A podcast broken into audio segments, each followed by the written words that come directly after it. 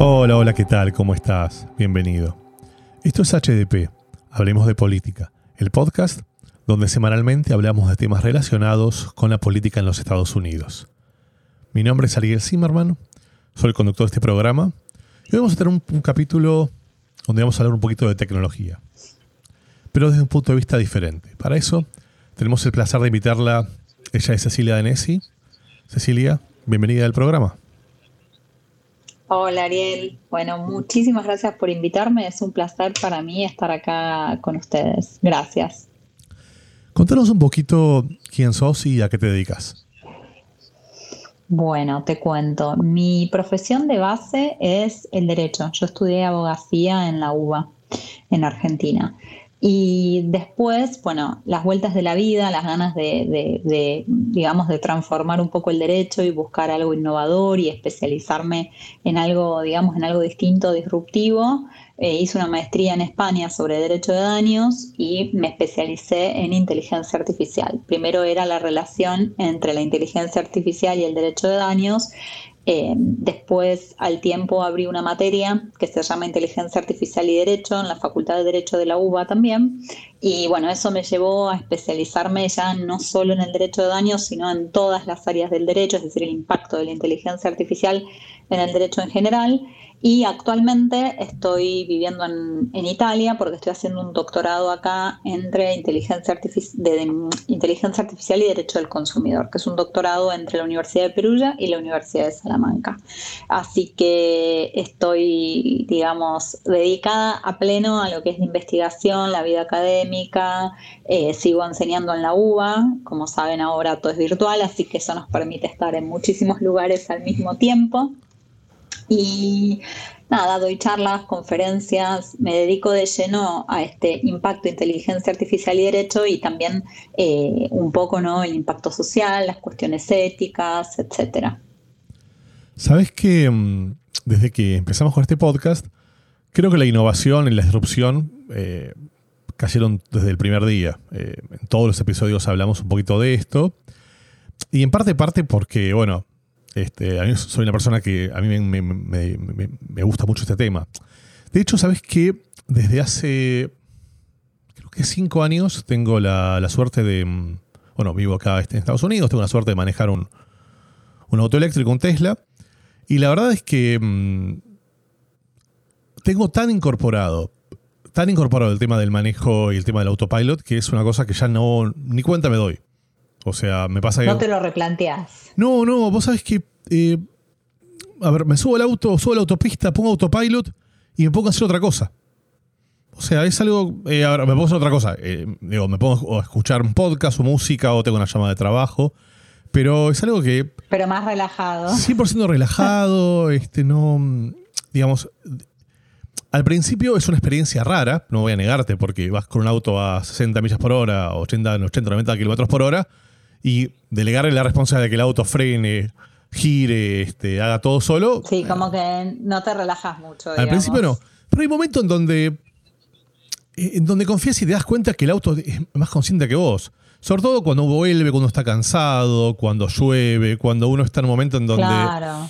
Digamos, siempre prestas atención, porque el auto más te, te lo obliga, pero al final, digamos, este, estás muy relajado. ¿Sabes qué me pasó hace dos años, creo, creo que dos años, estaba viajando por general para Thanksgiving, para esta época, para fin de, fin de, fin de noviembre. Suelo viajar a. Mm, suelo viajar a Washington, D.C., donde tengo familiares. Estaba manejando para allá y me agarró en un momento tráfico. Y la realidad es que, viste, en el tráfico, tráfico lento, es lo más insoportable que hay y es un riesgo muy grande de, de chocar o de chocar. Es un riesgo muy grande porque digamos, tienes que estar prestando atención todo, digamos, mucho más que normalmente, la distancia es mucho menor. Claro, sí, sí, sí, sí, totalmente. Entonces, no hay nada más cómodo que poner autopilot y que el auto se encargue. Bueno, pongo autopilot y agarro el teléfono, como todas las personas que hacen normalmente, pero en mi, en mi caso personal, yo no estaba haciendo infracción, o por lo menos creía eso. Obviamente me para la policía, me para la policía y me dice, ¿usted está mirando el teléfono? Digo, sí, oficial, estaba mirando el teléfono y le pido disculpas, entiendo que es una infracción, pero déjeme explicarle. Yo creo que esa es la mejor manera. Este, yo, estaba, yo estaba manejando de la forma más responsable posible. Me mira y me dice, pero usted está loco, ¿cómo más responsable si usted no está mirando? De... No, no, no, porque yo me voy a equivocar. Yo no voy a prestar atención todo el tiempo como la mayoría de los que están acá, y es muy probable que alguno acá choque. Sin embargo, cuando yo le delego esta responsabilidad al auto, el auto no va a estar mirando el teléfono, no va a estar haciendo otra cosa, va a estar prestando atención todo el tiempo y, el margen de error baja a cero. De hecho, la realidad es que los accidentes de autopilot de Tesla han sido casi nulos y, los, los, que han habido casos son errores humanos, donde el humano no confía al último momento y la caga, digámoslo así. Entonces, lo que yo me pregunto es, primero, yo creo que hay un punto donde yo estoy confiando que la inteligencia artificial del auto maneja mejor que yo. De hecho, no estoy confiando, estoy seguro. Porque de vuelta, yo me puedo estar cansado, puedo estar agotado, puedo estar prestando atención a otra cosa, puedo haber tenido un mal día, me puedo haber peleado con mi no. Digo, mil factores mil cosas. que el auto no tiene ninguna. Sí. Y segundo, hay un punto donde un amigo me dice, pero vos le estás confiando tu vida al auto. Tu vida. Y no lo había pensado, pero sí. Sobre todo cuando voy rápido, sí. Pero bueno, este, hay un punto en donde creo que le estoy confiando mi vida porque sé que va a responder, incluso creo que va a responder mejor que yo. Entonces me, gustaría empezar esta conversación por este lado, digamos. Este, ¿Cómo podrías definir qué es la inteligencia artificial? Bueno, te cuento que tu pregunta, que suena así muy fácil y muy sencilla, o podemos decirlo inofensiva, es una pregunta bastante difícil de responder porque hoy en día hay mucho debate acerca de qué es la inteligencia artificial. Es decir, que es muy difícil encontrar un consenso o que encuentres eh, distintos documentos que aborden la inteligencia artificial de la misma manera. De hecho, hay un informe de la Unión Europea reciente que en realidad está enfocado a lo que es eh, responsabilidad civil, pero primero arranca con la definición de inteligencia artificial y pone un cuadro con distintas definiciones que se proveen en distintos documentos internacionales y hay más de 10, 15 definiciones. Entonces, eh, según el enfoque, según la disciplina de donde lo estemos mirando y un sinfín de etcétera, vamos a encontrar distintas definiciones. En pocas palabras y para hacerlo sencillo, digamos, cuando hablamos de inteligencia artificial, hablamos de la idea de que las máquinas puedan imitar o emular la inteligencia humana. Es decir, estamos hablando de una máquina cuyo objetivo va a ser tratar de copiar eh, al máximo posible, es decir, con la misma eficiencia, eh, la inteligencia humana. ¿sí? Por eso, fíjense que el término inteligencia artificial tiene este juego de palabras de inteligencia, que es algo propio de los humanos, y artificial, que es todo lo contrario, o sea, es lo no natural, lo, creado, lo industrial, ¿no? Entonces es la idea de este juego de palabras de lo no natural con algo 100% natural eh, o que proviene exclusivamente de los humanos, que es la inteligencia.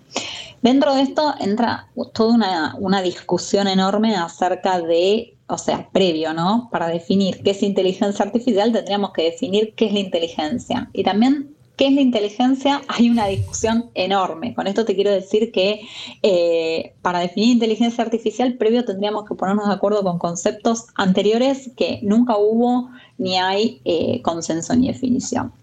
La idea de la inteligencia artificial es esto de, como te decía, de emular, de imitar eh, la inteligencia humana, la mente humana, este, para alcanzar determinados objetivos. ¿sí? La inteligencia artificial va a tener una especie de propósito, un objetivo final, que es el que va a querer eh, llegar. ¿Y cómo va a trabajar? Va a tener un conjunto de datos, que es lo que denominamos un dataset, que eso pueden ser, obviamente los datos van a ser acordes al tipo de decisiones que va a tomar ese sistema inteligente, que lo correcto es llamarlo predicciones, porque son predicciones lo que hacen los sistemas inteligentes. Entonces vamos a tener un dataset que va a ser acorde a esa predicción que yo estoy buscando. Si quiero que haga una predicción de em, enfermedades, bueno, el dataset va a ser, por ejemplo, con historias clínicas, con radiografías de pulmón, etc. Si estamos en el ámbito judicial acerca de una sentencia, el dataset van a ser conjuntos de sentencias. Esos datos van a ser procesados por un algoritmo, que es una secuencia de pasos, como si fuese una receta de cocina, y eso me va a arrojar una predicción.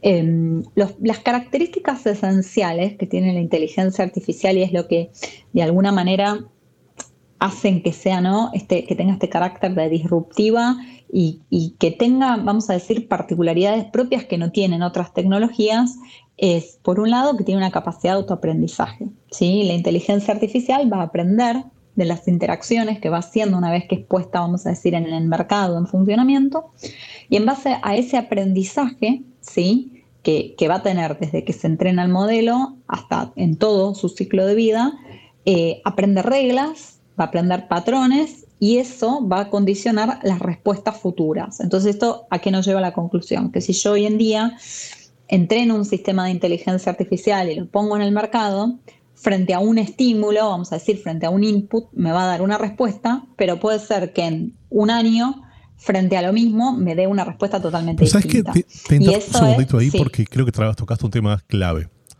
Cuando, volvamos al ejemplo del auto, digamos yo voy manejando, eh, imaginémonos que yo voy manejando en un auto, normal, voy en una, en una calle y es de noche, tengo poca, poca luz, se me cruza una persona.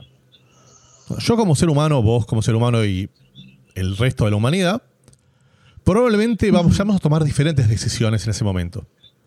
Eh, en función de cómo estemos nosotros, en función de lo que vemos, en función de nuestros valores, en mil variables.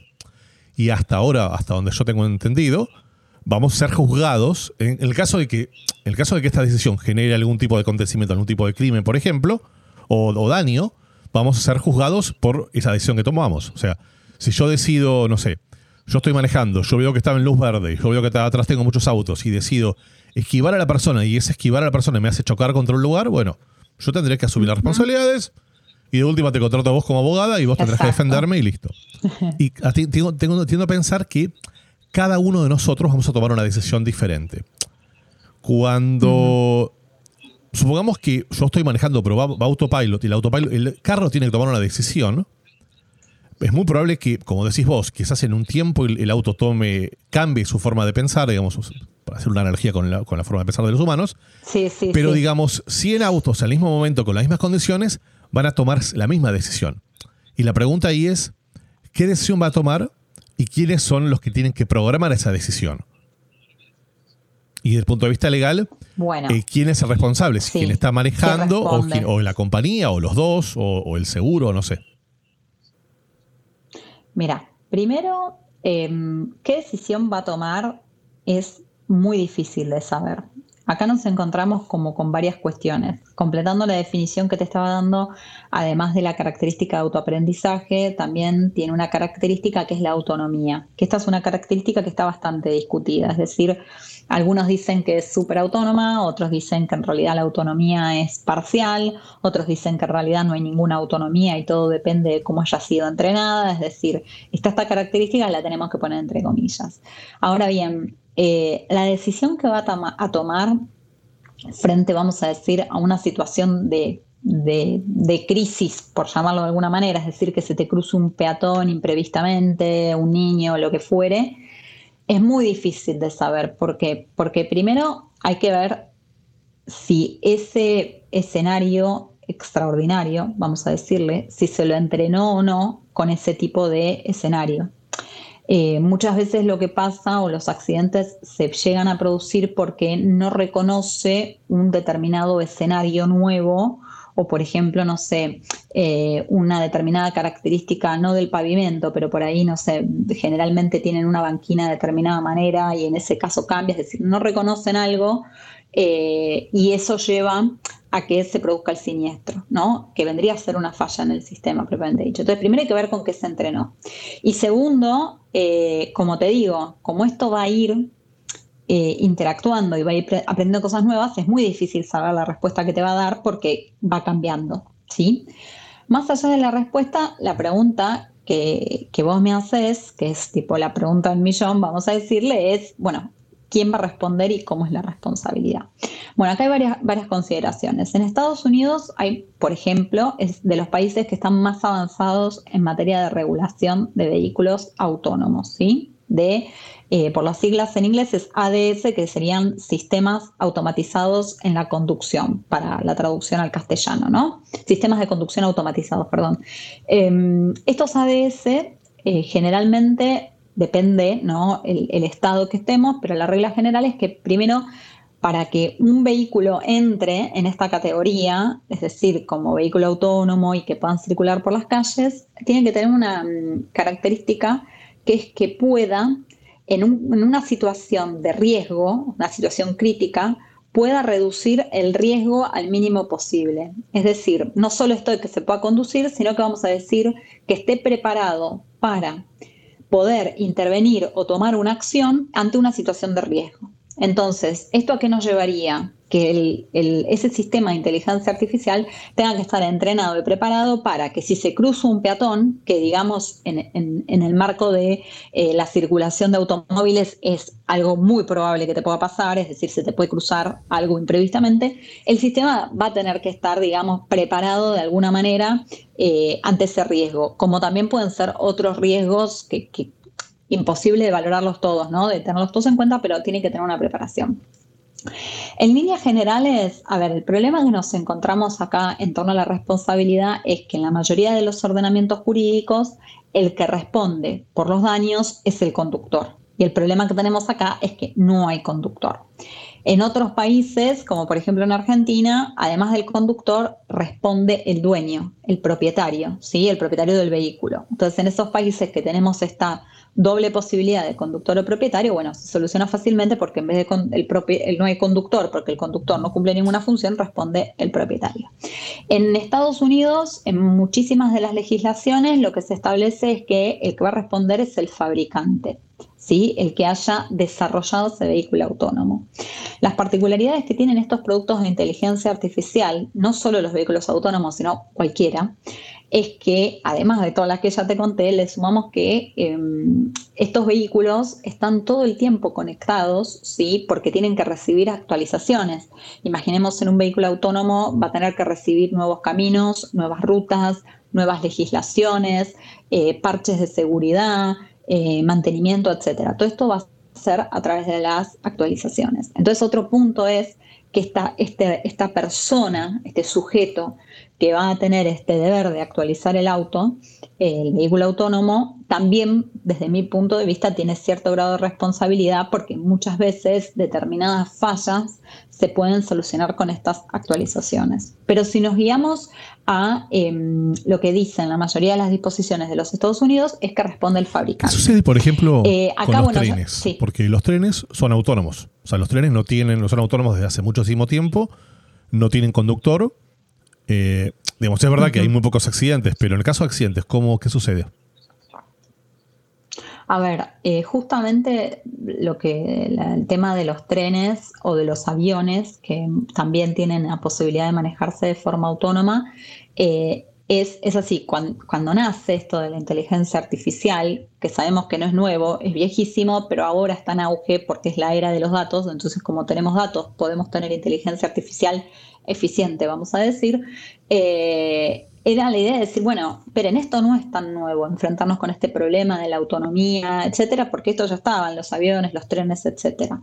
Eh, entonces, una de las, propuestas principales era decir, bueno, apliquemos por analogía las normas que se le aplican a los trenes, a los aviones, es decir, a otros em, sistemas autónomos, le podemos aplicar eh, por analogía, digamos, estas normas.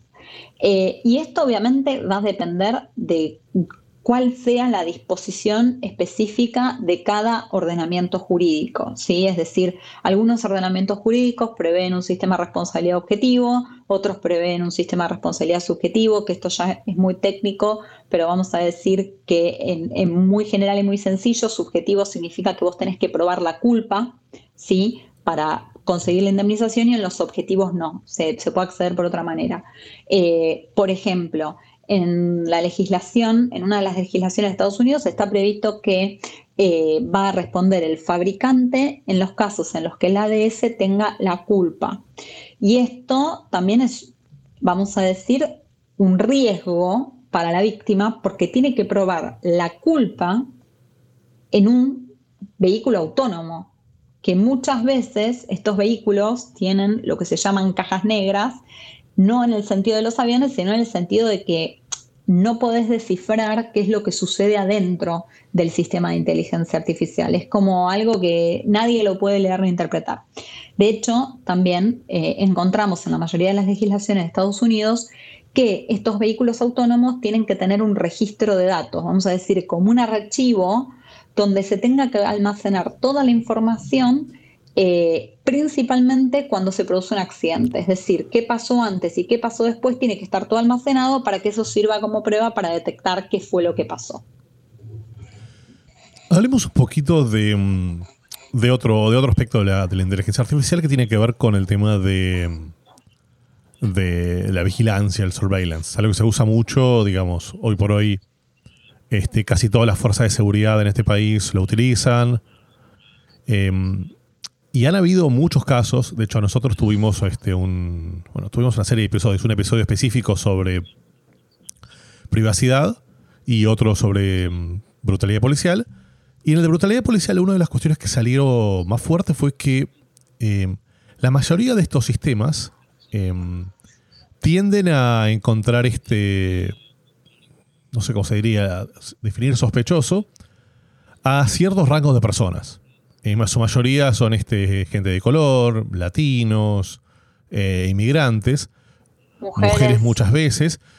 les da como un valor, digamos, de, un mayor riesgo de, de, posible crimen. Vos hablás un ratito de predictividad, bueno, de, va un poco por ese lado. Entonces, em, digamos, a ver, técnicamente hay formas de resolverlo, técnicamente tiene que ver con el tema de cómo se alimentan los los algoritmos de Machine Learning, cómo, digamos, qué información le agregás. Hay un concepto que dice que si le agregás información basura, lo que te va a extraer es basura. Pero a mí me interesa entender un poquito desde el punto de vista legal em, cómo se puede, no sé si regular, pero cómo se puede intentar resolver estos problemas para que, los, para que al final el output sea lo más, este, lo más equitativo posible. Neutro. Exactamente. Claro.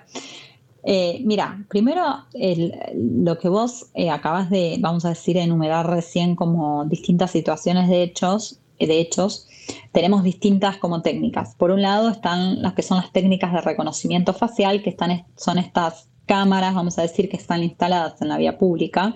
En China hay cientos de miles que lo que hacen es, a través de los sistemas de videovigilancia, vamos a decir, leen las caras de las personas, las vinculan con una base de datos que generalmente son personas que están prófugas de la justicia y con técnicas de inteligencia artificial pueden hacer ese match entre el buscado y el sujeto que está caminando por la calle. Otra cosa distinta son el sistema Compass que se utiliza en Estados Unidos en la mayoría de los estados para establecer un puntaje, un scoring de reincidencia eh, a las personas que se las detienen. ¿sí? Cuando vos te detienen, en el mismo momento tenés que completar un formulario de 137 preguntas con eh, que eso va a arrojar un scoring, un grado de reincidencia eh, obviamente a mayor puntaje, mayor riesgo de reincidencia tenés, y ese scoring luego es utilizado por los jueces para fundar sus sentencias. En base a esto está el caso Loomis, bueno, etcétera. Eh, el primer punto, vos me decir, bueno, desde lo legal, ¿cómo se puede solucionar? A ver, Primero, por ejemplo, para hablar del caso Compass, que vos trajiste el caso de la reincidencia, ¿no? Es verdad, una investigación de ProPublica lo que demostró es que eh, ese este sistema Compass estaba sesgado y establecía falsos positivos, en el sentido que generalmente a las personas afroamericanas o latinas les ponía un puntaje alto, y falsos negativos, en el sentido que eh, a las personas blancas les establecía un puntaje bajo y luego reincidían. Ahora bien, eh, el primer problema que encontramos ahí, que esto obviamente es lo que tendría que ser abordado desde la parte legal, es, bueno, ¿qué nos está pidiendo este formulario con 137 preguntas? Si uno lee las preguntas, entre ellas está, si una persona con hambre tiene derecho a robar, cuántas veces te mudaste en los últimos 12 meses, si te expulsaron o te suspendieron, si tus amistades o tu entorno eh, estuvo eh, detenido o fue arrestado en el último tiempo, si tus papás se separaron, etc. Son preguntas que no apuntan al hecho delictivo, a la acción, ¿sí? al acto penal, sino que apuntan a la persona y a la condición socioeconómica de la persona, lo cual eso nos va a llevar indefectiblemente a un tema de, eh, de, sujetos que pueden estar marginados socialmente, que tengan menos recursos, etc. Eh, entonces, ya cualquier política criminal o cualquier sistema basado en una política criminal que no apunte a la acción delictiva, sino que apunte al perfil socioeconómico de la persona, ya vamos a tener resultados que van a ir hacia la criminalización de la pobreza. Porque es, eh, si a vos me, te preguntan eso, obviamente que las respuestas van a depender en base. Entonces, ese sería un primer punto, ¿no? Que eso puntualmente pasa con el sistema COMPAS. Pero después tenemos otros puntos para analizar que con acierto a lo que mencionabas vos, bueno, con qué información entrenamos los algoritmos. Y acá hay un problema que viene antes de la inteligencia artificial y desde que el mundo es mundo. Nosotros, como humanos, tenemos sesgos. Esos sesgos, eh, en palabras de Facundo Manes, que es un neurocientífico argentino, muchas veces nos permiten sobrevivir, ¿sí? Esos prejuicios, esas preconcepciones nuestras. Pero traspolados a un sistema de inteligencia artificial, a un dataset con datos sesgados, pueden traer los riesgos que estabas describiendo vos recién, ¿no? Entonces, ¿cuál es el problema? Que si nosotros no creamos legislación que ataque, vamos a decir, que se ocupe de estos datos sesgados, de cómo se entrenan esos algoritmos, y no solo ex ante, es decir, bueno, cómo ingresan estos datos, cómo son esos datos, sino también en, el después, es decir, una vez que el sistema de inteligencia artificial está en circulación, se lo evalúa, se lo supervisa, ¿qué respuestas da? ¿Estamos afectando a un determinado colectivo de personas que generalmente son minorías? Eh, entonces, esto es, hay, hay un proyecto de ley en Estados Unidos hay varios vinculados con inteligencia artificial. Uno que apunta a las deepfake news que están creadas con inteligencia artificial otro proyecto de ley que apunta, que se llama The Algorithmic Accountability Act of 2019, que ese proyecto de ley lo que busca es generar que, se tengan que crear evaluaciones de impacto sobre discriminación, sesgos, etcétera, de los sistemas basados en tratamiento automatizado de datos. Eso, por ejemplo, puede ser una herramienta muy valiosa. ¿Por qué? Porque antes de poner en funcionamiento un determinado sistema, yo tengo que hacer una evaluación de impacto para ver cómo va a impactar, cómo va a responder ese sistema. Entonces esto me va a permitir prevenir daños. Y otro proyecto de ley que está vinculado también a Compass es que el problema eh, que tenemos, además, es que eh, basado en lo que es el secreto comercial, es decir, en lo que los ampara a no develar cómo funciona el algoritmo, lo que sucede es que estas personas, los imputados, ni siquiera se pueden defender del scoring elevado porque las empresas tienen este secreto comercial que les permite a no develar qué dice el algoritmo. ¿sí? Esto es lo que se trata en el caso Loomis. Entonces también hay un proyecto de ley que lo que propone es que este secreto comercial en estos casos de que los sistemas inteligentes se utilicen en, juicios penales no se pueda alegar. Entonces, como verás, hay muchísimas consideraciones y muchísima regulación y aspectos a tener en cuenta en, una, en materia de regulación. Te agrego una cosita más. Unión Europea es la vamos a decir, la pionera en, la producción de documentos que abordan estas cuestiones y que proponen eh, medidas legislativas eh, para frenar estas cuestiones de los sesgos. Ahora, con fecha, si no me equivoco, eh, primeros días de octubre se emitieron tres documentos, uno sobre propiedad intelectual, otro sobre responsabilidad civil y otro que aborda las cuestiones éticas de inteligencia artificial. Creo que eso al día de hoy es lo más actualizado y lo más eficiente para regular estas cuestiones. Y hablando un poquito de, mm, si querés, de la regulación y del tema de, de cómo impactar o de cómo ya está impactando este, la inteligencia artificial en el trabajo. Em, recuerdo hace unos, unos, unos, episodios atrás donde hablamos con, con un colega tuyo, un abogado, los comentaba que mm, eh, se está empezando a utilizar, digamos, la, inteligencia artificial en el trabajo diario de, los abogados. Es decir, eh, a ver, tradicionalmente, si, si hay un juicio entre, entre dos partes, si bien el derecho asumo yo que tiende, debiera tender a ser este neutral y, y, si querés este eh, imparcial, es cierto que si una de las partes tiene un estudio de abogados con mucho más recursos, es más factible que tenga más herramientas. Eso no quiere decir que gane, pero que tenga más disponibilidad de herramientas. Total.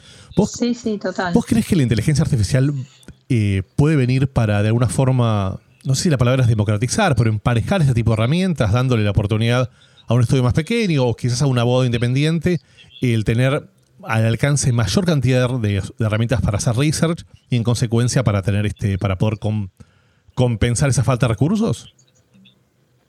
Mira, eh, te diría que sí, en la medida que todos los estudios grandes y los pequeños tengan acceso a la, tecnología de la inteligencia artificial, pero eso no va a ser así.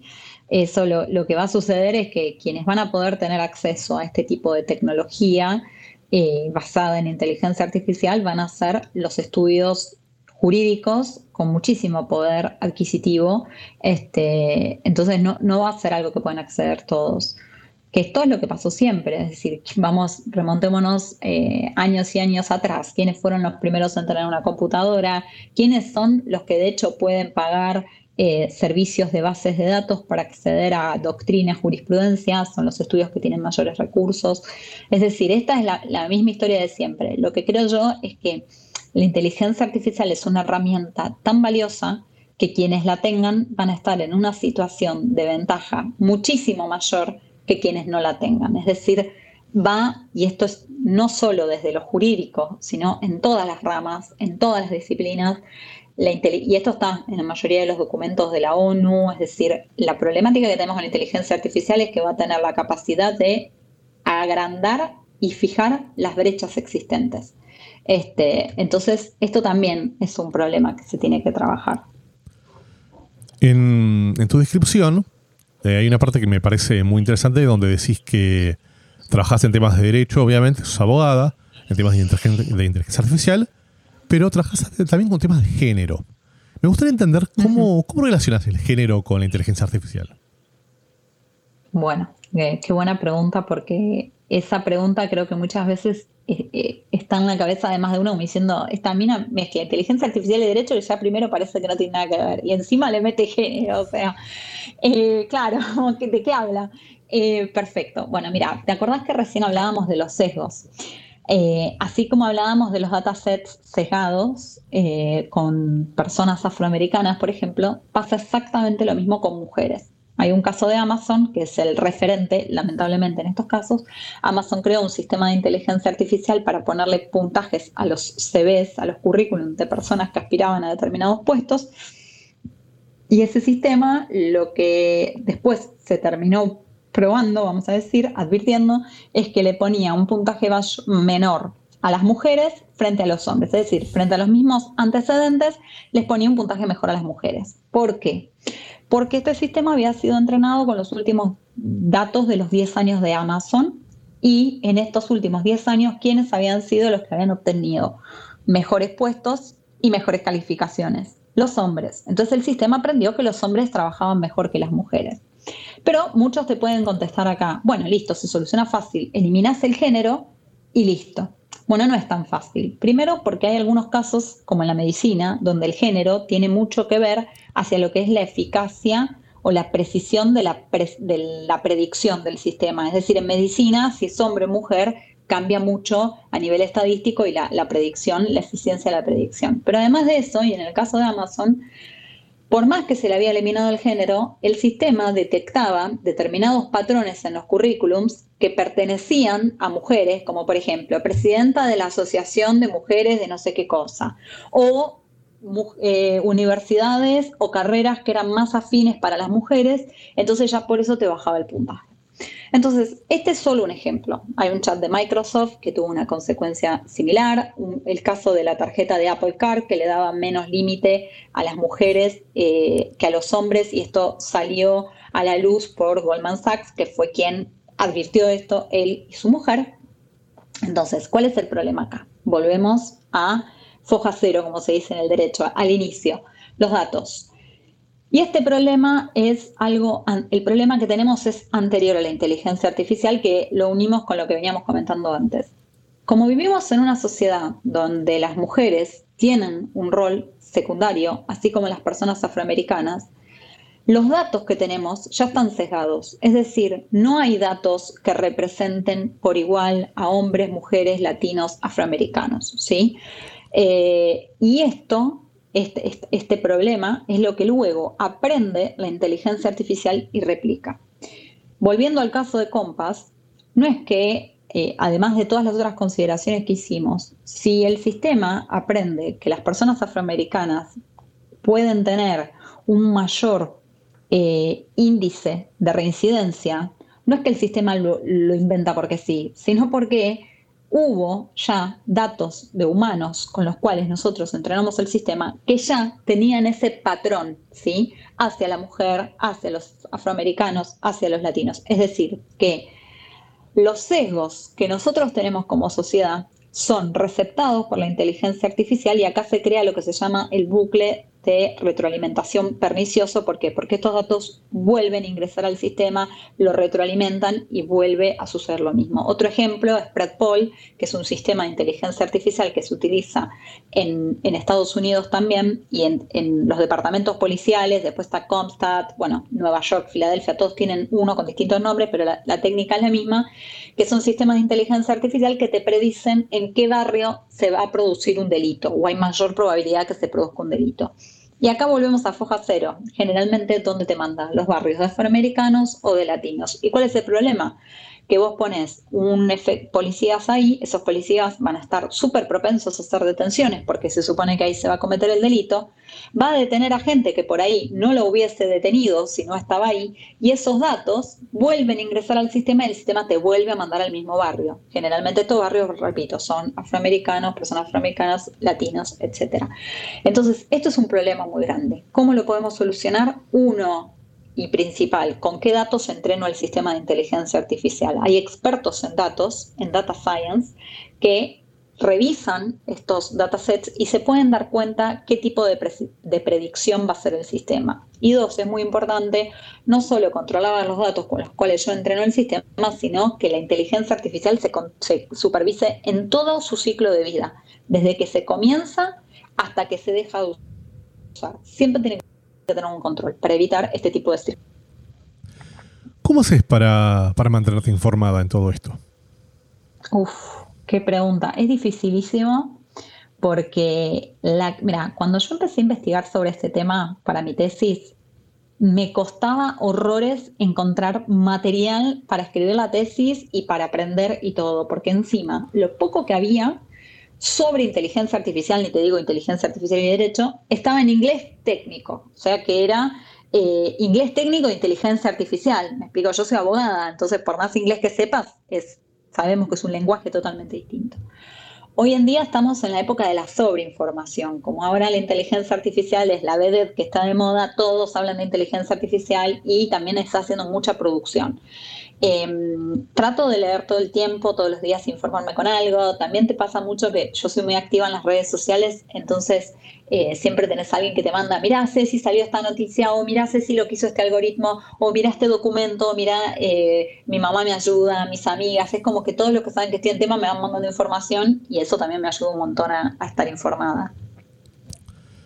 Qué, qué, buena onda, sin dudas. Y mm, decime algo. ¿Hay algo que nos quieras contar que no te haya preguntado? Mira, la verdad que vos diste como en la tecla de, los, de las cuestiones más importantes. Para mí una de ellas es el tema de género, porque yo trabajo y, mucho en el tema y para mí es una prioridad y me parece que eso es algo muy importante. Eh, lo único que podría agregar es que yo creo que la inteligencia artificial tiene que ser una política de Estado. Es decir, la inteligencia artificial eh, tiene que ser, o sea, una mirada estratégica, por eso la mayoría de los países del mundo desarrollados tienen un marco, un plan nacional estratégico sobre inteligencia artificial. La Unión Europea, España, Italia, Estados Unidos, todos tienen uno. Eso nos marca algo. Eh, y ese plan esa política de Estado en inteligencia artificial tiene obviamente que abordar las cuestiones de regulación, ¿sí? Eh, y estos, o sea, los espacios primeros donde se tienen que abordar estas cuestiones es desde lo universitario, ¿no? Eh, ya capacitarnos, eh, estudiar estos temas, crear equipos de investigación y obviamente esto que se traduzca en, en medidas políticas, que se traduzca en medidas legislativas, etcétera. Es decir, tiene que ser un marco global para poder abordar las particularidades de este nuevo fenómeno. Bueno, Ceci, la verdad es que te agradezco mucho. Creo que fue súper interesante y, Y como toda buena charla, me, dejaste muchas más preguntas, lo cual creo que está, creo que es muy, muy sano y seguramente a la audiencia le va a gustar tanto como a mí. Buenísimo, Ariel. Yo te agradezco porque la verdad que creo que tu, podcast llega a un público eh, muy distinto del que yo estoy acostumbrada a manejarme. Yo trabajo mucho con Europa, con América Latina, eh, así que eso me da mucha alegría eh, llegar con este tipo de, de, temas que son muy importantes. Yo creo que lo primero para empezar es tomar conciencia. Esa es la primera herramienta que como ciudadanos, como personas podemos tener. Y me alegra mucho haberte generado reflexión porque siempre que yo empiezo a dar una charla, una conferencia, digo, no vengo a dar respuestas, sino que vengo a generar pensamiento crítico y reflexiones. Así que me alegro porque eso significa que vamos a seguir todos investigando y trabajando en el tema. Así que muchas gracias y quedo a disposición eh, para lo que necesiten. Cualquier debate, consulta, pregunta, siempre es bienvenida. Y bueno, muchas gracias a ti que has llegado hasta este lugar. Es muy probable que te guste lo que estamos haciendo. Para nosotros es muy importante que nos puedas recomendar con amigos y con amigas y que puedas suscribirte a los canales de YouTube y de Spotify. Muchísimas gracias y nos vemos la semana que viene. Adiós.